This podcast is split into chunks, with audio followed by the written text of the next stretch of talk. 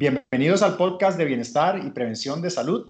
Hoy tenemos el gusto, yo diría más bien el honor, de contar con la presencia de la doctora en microbiología Marie-Claire Arrieta, quien trabaja como profesora investigadora en el Centro Internacional de Microbioma de la Universidad de Calgary. Muchas gracias, Marie-Claire, por aceptar mi invitación y eh, aquí estamos con muchas ganas de aprender de tu expertise y de, y de tu trabajo de investigación. Muchísimas gracias, Roberto, por la invitación. Mira, contanos un poco de tu trabajo en la Universidad de Calgary y el alcance de tus proyectos de investigación actualmente para, para que nuestro escucha entienda un poquito mejor de, de este trabajo de investigación. Claro, yo soy como, como dijiste, profesora investigadora en la Universidad de Calgary. Soy profesora dentro de la Escuela de Medicina de la universidad y mi investigación es meramente en el área de las biociencias.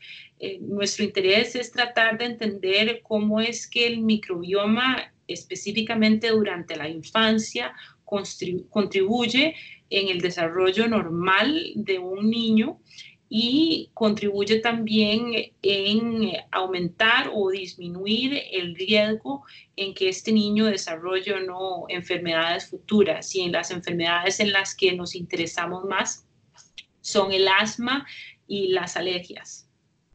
Ahora muy bien, para, para, entender mejor esa temática, contanos en, en términos simples eh, ¿cómo, ¿cómo, definirías el microbioma, especialmente el intestinal.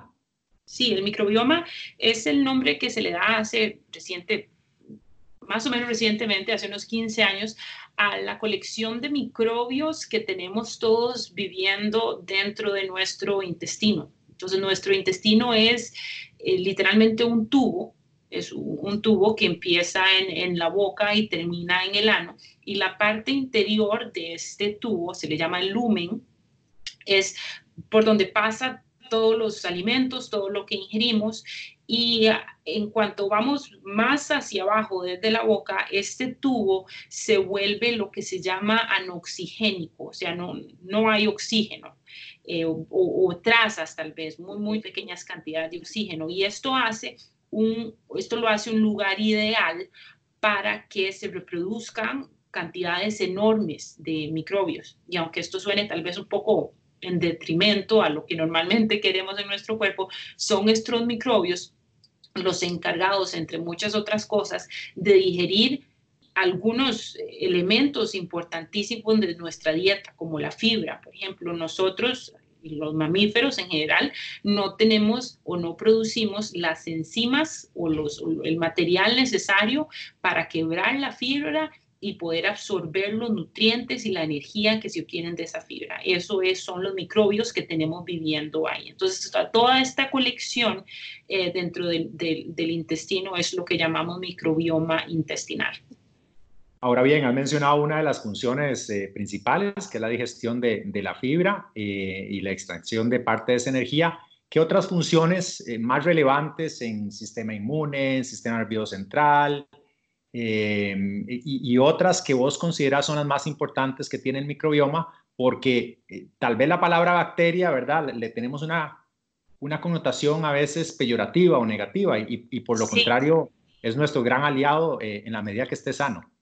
Por supuesto, eh, este microbioma va a tener, como decía, bacterias, pero también otros microorganismos como hongos, virus. Es un zoológico microbiano que vive ahí adentro y no solo es la enorme cantidad o concentración de células o de microbios, sino lo que están produciendo. Una de las analogías que se usa para explicar el microbioma es que desde que se empezó verdaderamente a medir y a conocer lo que este microbioma produce se le llama como un tipo de órgano, eh, como por decir el, hígado o, el riñón, porque tiene una capacidad muy alta de producir metabolitos o sustancias. Y estas sustancias no solo son útiles para las bacterias o para los microbios, de hecho son súper útiles para nuestro desarrollo normal. Entonces, existen eh, mecanismos o estrategias ya muy bien diseñadas después de millones de años de evolución que hacen que, nuestro cuerpo absorba muchas de esas sustancias y las utilice en una gama muy amplia. de procesos fisiológicos. El sistema inmune, como mencionabas, es uno de ellos. Eh, uno de los focos que más me interesa es estudiar cuáles son esos metabolitos que contribuyen principalmente durante la infancia en el desarrollo de las células inmunes, en el desarrollo de cómo funciona nuestro sistema inmune y cómo nos defiende si nos da una infección, ya sea cuando seamos niños o cuando seamos grandes, o cómo hace para prevenir que suframos de una enfermedad autoinmune o de una enfermedad alérgica. Esa es una de las funciones. La otra de las funciones tiene que ver con el desarrollo de nuestro sistema nervioso. El sistema nervioso, muchos de nosotros lo, lo, lo asumen, lo entiende con nuestro cerebro, pero en realidad existen células del sistema nervioso en todo el cuerpo. Después del cerebro, el intestino es el órgano que tiene mayor concentración de células del sistema nervioso y es porque el intestino actúa como un tipo de central telefónica eh, que, transmite señales desde el intestino a todas partes del cuerpo, incluyendo las neuronas eh, que, viajan hasta el cerebro y, médula ósea y, otro montón de, de, sitios. Y son, ya conocemos, muchos metabolitos producidos por bacterias y otros microbios los que se transmiten mediante estas neuronas intestinales al, al cerebro y son súper importantes durante el desarrollo normal del sistema nervioso. Uno de los descubrimientos más interesantes en el campo del microbioma fue al darnos cuenta que cuando no existen microbios en ratones, que es de los pocos modelos donde se, animales donde se puede estudiar eso, estos animales desarrollan una propensidad mayor a volverse ansiosos o, incluso a volverse depresivos. Y al estudiar más a fondo la bioquímica detrás de estos fenómenos, eh, se han dado cuenta de que son moléculas que producen los microbios en el intestino las que utilizamos para producir neurotransmisores como la serotonina, que es un neurotransmisor importantísimo y que de hecho es el que trae problemas en, personas que sufren depresión. Eh, también conocemos ahora muchísimos estudios que relacionan la función del microbioma en cuanto al metabolismo energético. Entonces, el concepto de que em, somos lo que comemos es ciertísimo, pero también somos lo que está comiendo nuestras bacterias y lo que las bacterias de nuestro intestino producen, porque hay personas que metabolizan los carbohidratos de manera distintas a otras personas y lo que diferencia no es su genética, sino lo que lo diferencia es el tipo de bacterias que tienen el intestino. Entonces, eh, vienen a, modular o vienen a, tener mucha importancia en cuanto al, metabolismo energético también. Mencionaste eh, la depresión, la ansiedad, eh, neurotransmisores como la serotonina, como como enfermedades o padecimientos contemporáneos, ¿verdad? Que van en aumento y has mencionado asma, alergias. ¿Qué, qué otras enfermedades eh, mm, del sistema nervioso central o, mentales y, más sistémicas están asociados con eh, problemas, disbiosis de este microbioma? Ya hay una lista bastante grande y que lastimosamente van en aumento porque son muchísimas de las enfermedades que, como decís, han venido en, en, aumento en las últimas generaciones y es un aumento rápido. Estamos hablando de entre 20 y 40 años, que no lo logra explicar un cambio genético. Y lo que la, hipótesis que más soporte tiene en este momento son estos cambios eh, disbióticos como decís, del microbioma. Ahora hay estudios muy interesantes en Parkinson, que es una enfermedad neurológica también, en Alzheimer, con, con relaciones eh, entre cambios del microbioma y enfermedades que no son neurológicas, pero que han venido en aumento, por supuesto la obesidad, que estamos en una crisis mundial definida por, por obesidad en, muchísimos países, tanto desarrollados como en vías de desarrollo, eh, y enfermedades metabólicas asociadas a la obesidad, como la diabetes tipo 2, enfermedad cardiometabólica, enfermedades también de carácter inmune, eh, como montón de enfermedades autoinmunes, inclusive la, la, diabetes tipo 1 y enfermedades inflamatorias del intestino, como la enfermedad de Crohn. Hay además em, enlaces muy importantes y muy fuertes con algunos tipos de cáncer. eh, incluyendo algunas leucemias, eh, cáncer pancreático y el cáncer de colon. Entonces son padecimientos que explican eh, enfermedades en, cantidades enormes en, el contexto de, la población mundial y que explican también las razones de, mortalidad de, una gran parte de los seres humanos. Ahora bien, eh, dentro de esas enfermedades, y, mencionaste que, suceden con mayor eh, o ha habido un aumento en estos últimos 40 años, Supongo que, hay factores tanto externos de nuestro estilo de vida contemporáneo como internos más eh, eh, de tipo genético que afectan el, microbioma. Eh, tal vez por mencionar alguno de los más importantes, el uso o el abuso de antibióticos, ¿verdad? Como un factor externo, el estrés, el tabaquismo. ¿Cuáles dirías vos que son los más importantes externos, si es que son los más importantes de nuestro estilo de vida? Eh, y, e internos que, que, por alguna razón impactan o generan esa disbiosis, que, que, tal vez comencemos por definir el término de disbiosis, ¿verdad? Porque lo usamos como, como si fuera normal, pero para nuestro escucha no, tal vez un término raro. Este, este término de disbiosis se refiere a un desbalance o a una alteración en nuestro microbioma que está asociado con una enfermedad eh, y, y que se vuelve más permanente. Entonces, eh, ¿cómo surgen estas disbiosis? Los, factores ambientales o estilos de vida han estado súper bien estudiados en este contexto y son súper importantes, especialmente al inicio de la vida. Eh, desde la manera como venimos al mundo, un parto vaginal va a tener consecuencias distintas a un parto por cesárea en cuanto al microbioma. Eh, las, bacterias fecales y vaginales tienen una influencia súper importante en, el tipo de, colonización, por decir así, de microbios que un recién nacido tiene y estas van a estar ausentes en un, parto por cesárea.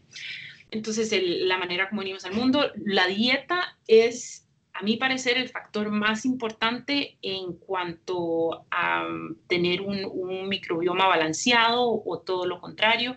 Y hay muchos estudios que relacionan alteraciones en la dieta, principalmente en el componente de fibra, como uno de los factores de riesgo, ya tanto a la disbiosis del microbioma como a, algunas de estas enfermedades que mencionaba antes.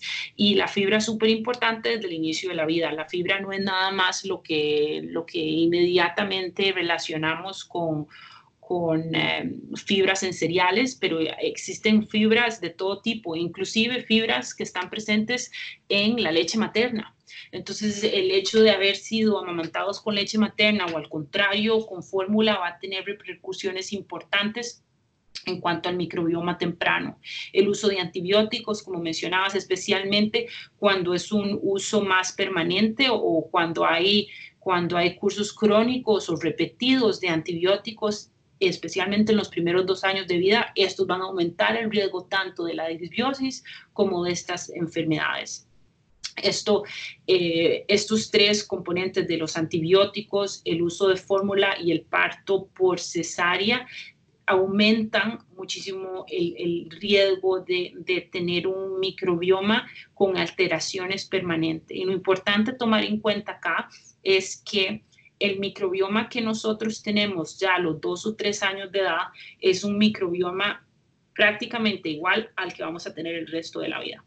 Entonces, estos dos primeros años de vida son muy importantes a la hora de determinar el tipo de microbioma que vamos a tener y las medidas que se tomen para tratar de, procrear un microbioma balanceado son especialmente importantes durante este año, durante estos años. Esto no quiere decir que dejen de serlo del todo importantes después. Han, estudios, han habido estudios muy importantes que relacionan la alimentación de fibra, el contenido de fibra que incluyamos en nuestra dieta con el tipo de microbios que tiene nuestro intestino. Entonces, el, aumentar el, porcentaje o, el número, o el número de, o, la concentración de fibra en nuestra dieta es algo súper recomendable al hablar del, microbioma.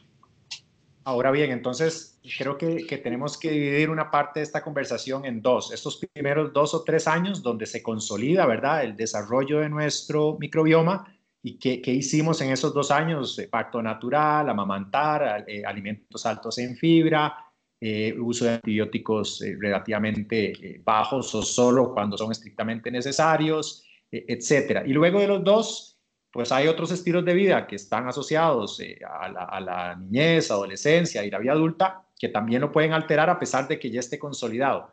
Entonces, te quisiera preguntar dos cosas. Em, uno es, tenés un libro que se llama Let Them Get Dirt, déjelos que se ensucien. Let Them Eat Dirt, sí. Ah, Let Them Eat Dirt, perdón. Correcto. Entonces, el, título parece eh, muy sugestivo, pero podrías indicarnos si en esos primeros dos o tres años esa sería una de las estrategias para, para tener un microbioma saludable. No, definitivamente el título no es, no es un consejo que tenga que ser tomado literal, no, se tiene que promover la ingesta de, suciedad, pero, pero es un título que evoca un, un, cambio de estilo de vida en el cual debemos de relajar lo que nosotros eh, denominamos como hiperhigiene. La higiene siempre va a ser un factor súper importante para disminuir el riesgo de enfermedades infecciosas, las cuales por supuesto que existen en todo el mundo y, en un país como el nuestro, en Costa Rica, incluso tienen hasta más importancia que en otros lugares. Pero sí podemos relajarnos con las medidas de higiene que no tienen nada que ver con el protegernos de, de, eventuales infecciones. Y, uno de, estos ejemplos es, es no dejar que un niño especialmente toque nada sucio o se ensucie o eh, quitarle cualquier suciedad al minuto que esté pasando o, no dejarlo que juegue afuera o, o, que si por alguna razón el bebé decidió meterse algo sucio a la boca, tener que, limpiarlo de la manera más aséptica posible. Entonces es esta idea que, por razones socioculturales tenemos bastante impresa en, nuestra mente de tratar de vivir en el ambiente más pulcro y limpio del universo, porque ya hay muchos estudios que demuestran que la higiene es eficiente hasta cierto punto. El lavado de manos, que es importantísimo, siempre tenemos que promoverlo, pero el lavado de manos lo entendemos como una medida efectiva para prevenir infecciones si lo hacemos nada más en ciertos momentos, si lo hacemos después de ir al baño, antes de comer, si tocamos algo que tal vez estaba podrido o pudriéndose, o si fuimos a un hospital o si estamos enfermos. Estos son los momentos donde sabemos que esta medida es, es eficaz en prevenir una infección, pero estarnos lavando las manos todos los días, especialmente cuando lo hacemos con los niños, o estar aplicando estos geles antibacteriales, no solo no va a ser más eficiente para prevenir infecciones, sino que va a, ser detrimental en, el, desarrollo de un microbioma normal. Esto con los niños, eh, eh, y, tengo mucho interés en, que nos contés si, si el...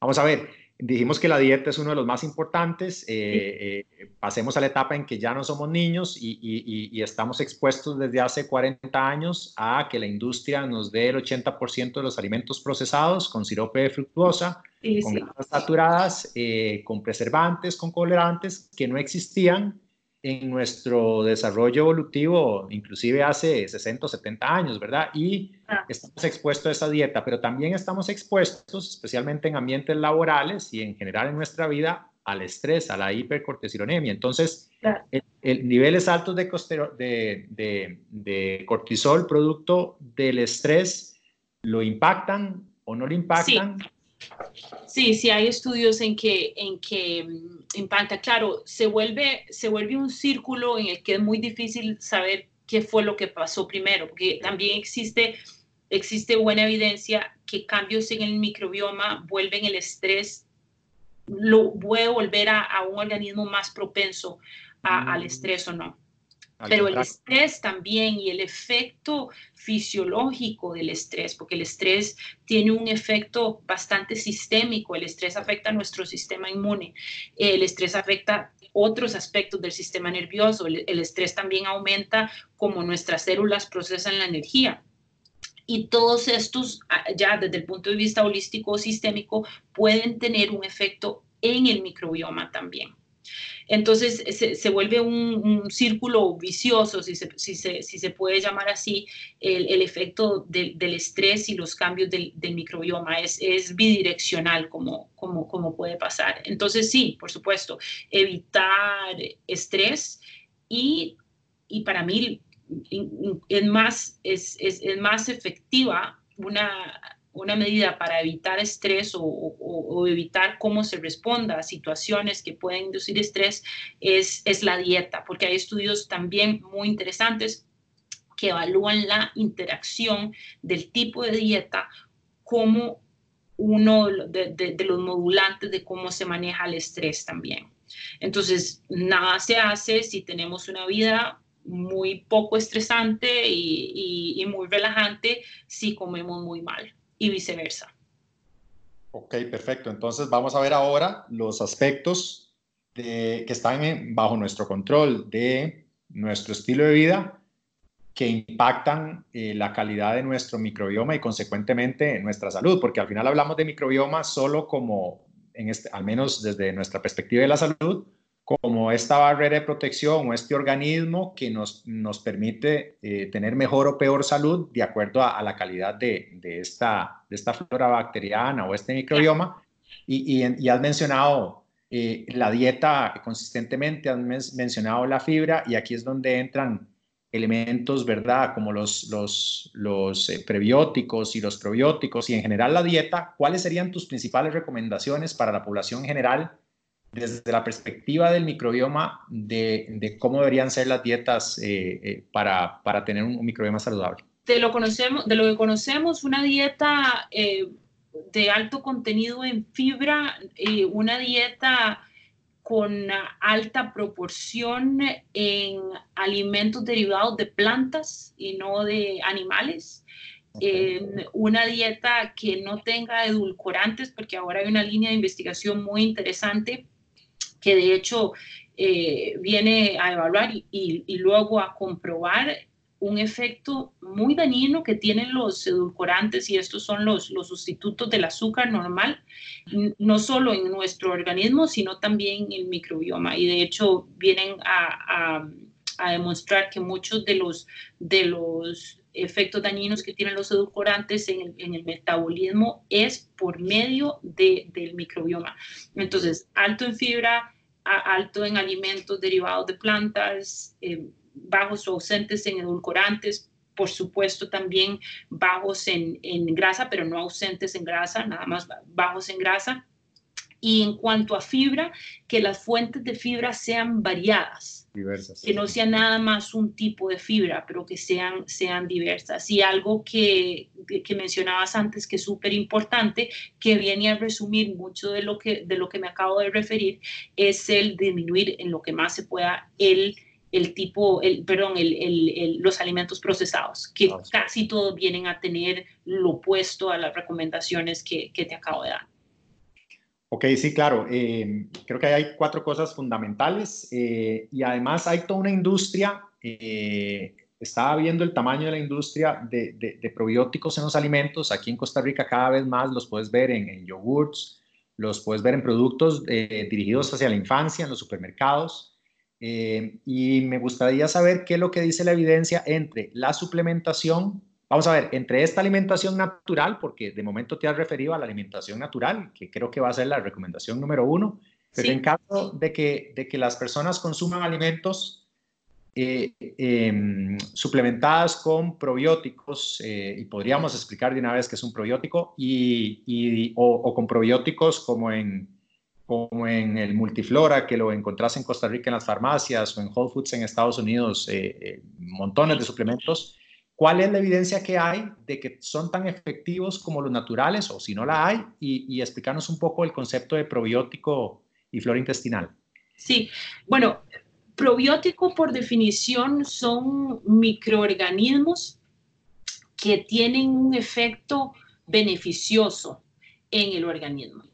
Entonces es una definición súper amplia. Es un, es, un, eh, es, un microorganismo que se puede consumir puro, como estas preparaciones que me estabas diciendo, la multiflora, o que pueden ser agregados a un alimento, como ahora que hasta jugo de naranja con probióticos se puede encontrar en el supermercado. Entonces, esa es la definición. Sin embargo, dentro de esta definición hay un componente muy importante, que es que tiene que tener un beneficio para la salud. Existen probióticos en el mercado que se han comprobado que tienen beneficios para la salud, pero los estudios no se hacen en la salud en general. Estos estudios siempre se planean con algún tipo de enfermedad, ya sea se hacen en poblaciones que padecen estreñimiento, por decir así, o se hacen en poblaciones de participantes que tienen enfermedad o, síndrome irritable del intestino o algún tipo de, de, padecimiento que en un estudio se, se, interviene con un probiótico y luego se, se, comprueba mediante este estudio que hubo un beneficio. Entonces, este estudio viene a decir, ok, el microorganismo tal y cual es un probiótico. Pero esto no quiere decir que ese probiótico en un pan o en un jugo de naranja vaya a tener algún beneficio para personas que fueron que, no tienen el padecimiento que se estudió. Entonces, existe un, un, sobreuso bastante generalizado de, los beneficios que pueden tener los, los, los, probióticos. Los probióticos, por supuesto, que tienen un, valor eh, como terapia farmacéutica para algunos padecimientos, pero todavía no existen estudios verdaderamente fuertes a nivel de población general que, promuevan o que recomienden el uso de probióticos para mejorar nuestra salud. Ahora, si existe algún tipo de problema, la, regularidad para ir al baño es uno o el estreñimiento, sí, existen preparaciones para, para mejorar esto utilizando probióticos. Pero en la ausencia de esta evidencia, especialmente cuando han sido estudiados durante tantísimos años, a, mí no me dejan recomendar el, uso de, probióticos para mejorar un microbioma. Y hay varias razones de peso que para mí vienen a explicar el fenómeno, por qué no es que, por no es que han, evidenciado ya un beneficio a la salud.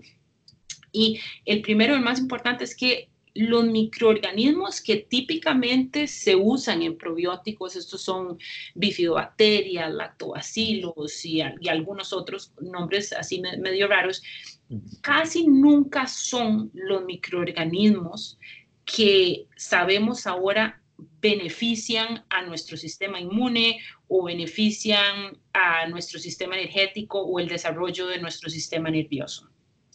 Y además de eso, estos microorganismos cuando vienen en una preparación de probiótico tienen muy pocas posibilidades de quedarse en nuestro intestino. Y esa es la razón por la que uno se tiene que tomar los probióticos todos los días.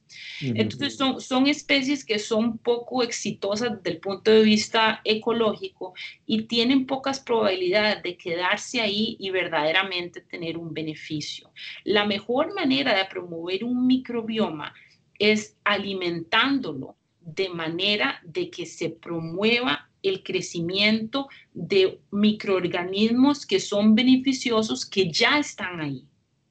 Por supuesto, hablamos de que no hay, mejor, no hay, una forma más efectiva de hacerlo que, que, que, hacerlo desde el puro principio de la vida, pero también hay evidencia que eh, eh, fomentar una, una mejor dieta y hablar de prebióticos. Prebióticos es otro nombre fancy tal vez para hablar de fibra, eh, de alimentos que vayan a mejorar el tipo de microbioma que, que, tenemos. Y yo creo que la evidencia ahorita no nos permite recomendar a, a, nivel así generalizado de, de, población el uso de probióticos para este fin.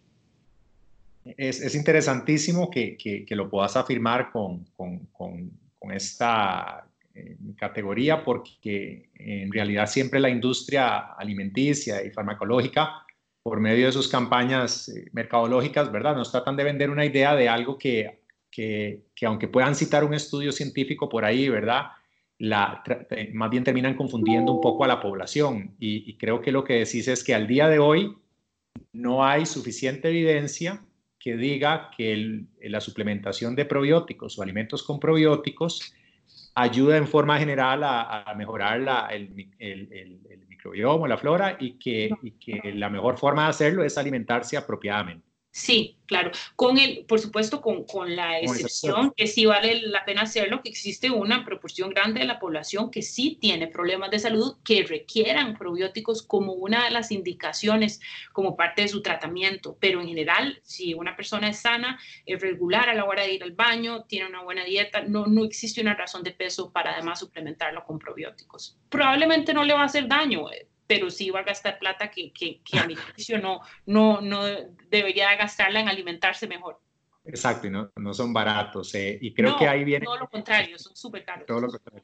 Mira, y, y la otra es, eh, pensando en estas personas que tienen estos padecimientos, algunos de los cuales vos has mencionado, eh, supongo que ya hay mucha tecnología, startups, hay exámenes, hay hay eh, evaluaciones que, no son muy comunes en Costa Rica, eh, eh, pero que ya existen en, países como Canadá y Norteamérica, donde puedes evaluar la calidad de la flora intestinal y el profesional en medicina puede evaluar si hay una relación, según la evidencia, entre esa calidad y alguno de estos padecimientos que has hablado. Porque, vamos a ver, creo que, que dijiste que el término per se tiene 15 años de existir, a pesar de que ha habido un boom en la investigación no necesariamente las facultades de medicina tienen esa evidencia el día a día en los médicos generales y, muchas de estas enfermedades se podrían ver beneficiadas por entender mejor si, si tenés eh, de, alguna forma una evaluación del microbioma. Eh, mi pregunta sería entonces, eh, ¿dónde estamos hoy en día con el tema de esa evaluación? ¿Es realmente relevante? ¿Para allá va el futuro? ¿Qué pensás al respecto? Definitivamente sí, para allá al futuro, pero todavía estamos bastante en pañales en cuanto a la investigación del microbioma. Sabemos que es súper importante, que contribuye em, de, de, una manera muy significativa a aumentar o disminuir el riesgo para enfermedades y todo lo que hablamos, pero todavía estamos muy en pañales en saber exactamente cuáles son tanto los microbios como los productos que estos microbios hagan en el desarrollo de estas enfermedades o en lo que nos vemos a futuro, que es el, de utilizarlos como terapias para, para, estas enfermedades. Entonces, existe hoy en día una ventaja de tener nuestro microbioma diagnosticado, como mucha gente se hace ahora, por ejemplo, un, diagnóstico de nuestros genes. No, no existe, excepto en algunos casos. Eh, por ejemplo, hay personas, uno, de los ejemplos más conocidos son personas que tienen una enfermedad infecciosa crónica conocida por Clostridium difficile. Son personas que nunca se curan, que tienen diarreas crónicas y que entre más antibióticos les den, peor se ponen. E, este tipo de estudios sí se puede, sí puede beneficiar una enfermedad de este tipo, pero no en, otros estudios por varias razones. La primera y la más importante es que nuestro microbioma difiere muchísimo entre personas. Entonces no es como ir a hacernos un examen de, glicemia, por ejemplo, de azúcar, donde sabemos que hay un rango normal donde la mayoría de las personas caen. Y si uno está abajo o arriba de ese rango, se sabe que está normal. El, el tipo de bacterias y de hongos que yo tengo va casi siempre a, ser muy diferente de cualquier otra persona. Va a ser más parecido, por ejemplo, al de mis hijos, pero igual va a ser muy diferente. Entonces, esto, esto imposibilita poder tener estos rangos normales de decirle a alguien, ah, su microbio A o B está alto o está bajo. Ah, existen ahora, por supuesto, compañías que tratan de hacer esto, pero la ciencia que, viene, a, que, viene a apoyar esta evidencia no, no existe. Entonces es otro de los ejemplos, como hablábamos antes de los probióticos, donde el mercado eh, se aventaja más de lo que la ciencia le permite para tratar, para tratar de hacer para tratar de hacer negocios que, definitivamente funcionan porque, porque la gente siempre va a tratar de, promover su salud de alguna manera u otra. Pero no, no hay buena evidencia que hacer estos exámenes funcione. Eh, la otra razón por la que hacer estos exámenes no, no tiene mi pie ni cabeza en este momento, puede que en 10 o 15 años sí lo tenga, es que hay pocas cosas que se puedan hacer al respecto. Si resulta que nos dicen que tenemos una disbiosis, que desde ese punto de vista es muy difícil de diagnosticar, no existe una medida efectiva que vaya a eliminarla. Se le puede decir a la persona lo que estamos hablando, trate de disminuir el estrés, trate de mejorar su dieta, pero además de eso no hay forma en este momento tecnológicamente que, vaya a extraer una bacteria que tal vez sea perjudicial y que vaya a hacer lo contrario y que vaya más bien a, a meter una bacteria buena. Entonces hay, hay, hay, una limitante importante tanto desde el punto de vista de capacidad de diagnóstico de lo que es una disbiosis como también de capacidad de tratamiento de una disbiosis. Entonces, eh, no, yo me he hecho estos exámenes en mi laboratorio por curiosidad, pero no porque sepa que, que, que vayan a tener algún efecto en, en mi salud. Ok, no, queda Creo que queda clarísimo eh, y tal vez para finalizar, en 20 años, eh, ¿dónde ves o, qué, qué, preguntas o qué problemas vamos a estar resolviendo con la investigación en el tema de microbioma? Supongo que mucho va a venir de tu laboratorio. ¿Qué crees vos que vamos a ser capaces de hacer en unos 20 años? Eh, y, y, especialmente estas enfermedades que has mencionado al principio, de asma y alergia, que son tan preponderantes y cuya incidencia es tan alta hoy en día, ¿ves vos que haya, que podamos tener un impacto, que hayan mecanismos por los cuales podamos eh, mejorar su, tal vez no su, su, su, cura, pero sí su tratamiento? Sí, em, yo creo que los esfuerzos que, que, que van a haber efectos más inmediatos y en ciencia 20 años es, casi que inmediato, es en, el ámbito de la prevención de enfermedades. Entonces, así como yo, existen otros científicos y, muy importante, startups que están estudiando colecciones o, consorcios de, un tipo de probióticos de nueva generación que verdaderamente están involucrados en, en, estos procesos fisiológicos que llevan a la alergia o que, o que promueven la obesidad y, y, se están estudiando como medida de prevención. Entonces, a manera de ejemplo, aunque suene futurista, si un niño nace por cesárea y no pudo ser amamantado, puede que exista en 20 años una colección de microbios que se le pueda dar a este niño o niña como suplemento para tratar de prevenir estas enfermedades que sabemos están relacionadas con alteraciones del microbioma en edad temprana. Yo creo que esto va a ser lo primero que va a pasar. Hay, otro, hay otra línea paralela de investigación que está viendo efectos todavía en modelos preclínicos, pero efectos importantes, y es en el tratamiento del cáncer. En, en algunos tipos de cáncer se sabe que algunas, algunas inmunoterapias son muy efectivas en algunas personas y en otras no. Y lo que, se está, lo que está saliendo a relucir es que el microbioma de los pacientes tiene un factor súper decisivo en si esta terapia funciona o no.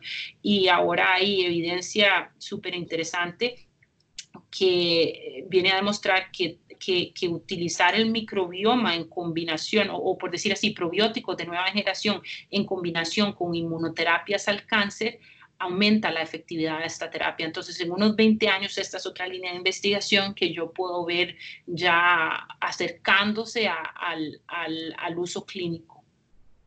Y el caso finalmente de los, de los trasplantes de, eh, de fecales, de ¿Cómo estamos hoy en día con eso? Y si nos eso se está usando ahora para estas infecciones con Clostridium difficile de las que hablaba de manera, de manera súper efectiva. Ahora, en 20 años, lo que, se, lo que creo que va a pasar, porque ya de, hecho está pasando en en empresas em, farmacéuticas y biotecnológicas es que lo están tratando de hacer mucho más definido.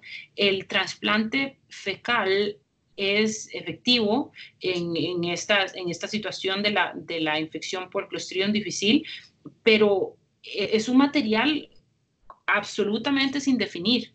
Eh, como pueden venir cosas buenas, pueden venir cosas malas. Es, es, muy difícil desde el punto de vista del laboratorio poder hacer un, tamizaje o un screening de, materia fecal y asegurar que verdaderamente a la persona que va a ser trasplantada ese material no le vaya a causar un daño. Entonces, el, el, push ahora o el esfuerzo es tratar de definir cuáles son esos, esas comunidades de bacterias que vienen dentro de, este trasplante fecal y crecerlas de, de, manera más definida y en la ausencia de todos los, los posibles peligros que puede tener un trasplante fecal y utilizarla como terapia en lugar del trasplante fecal.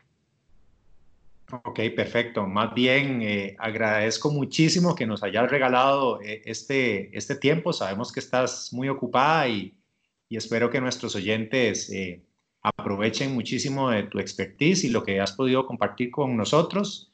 Y de paso aprovechamos para desearte un éxito con, tu laboratorio en, Canadá y ojalá que podamos de escuchar de vos en, un futuro cercano y de todos los logros que vamos que vas alcanzando en el tema del microbioma. Muchísimas gracias Roberto otra vez por la invitación y de igual forma te felicito y mucha suerte por esta iniciativa tan importante. Muchas gracias. Hasta luego. Hasta luego.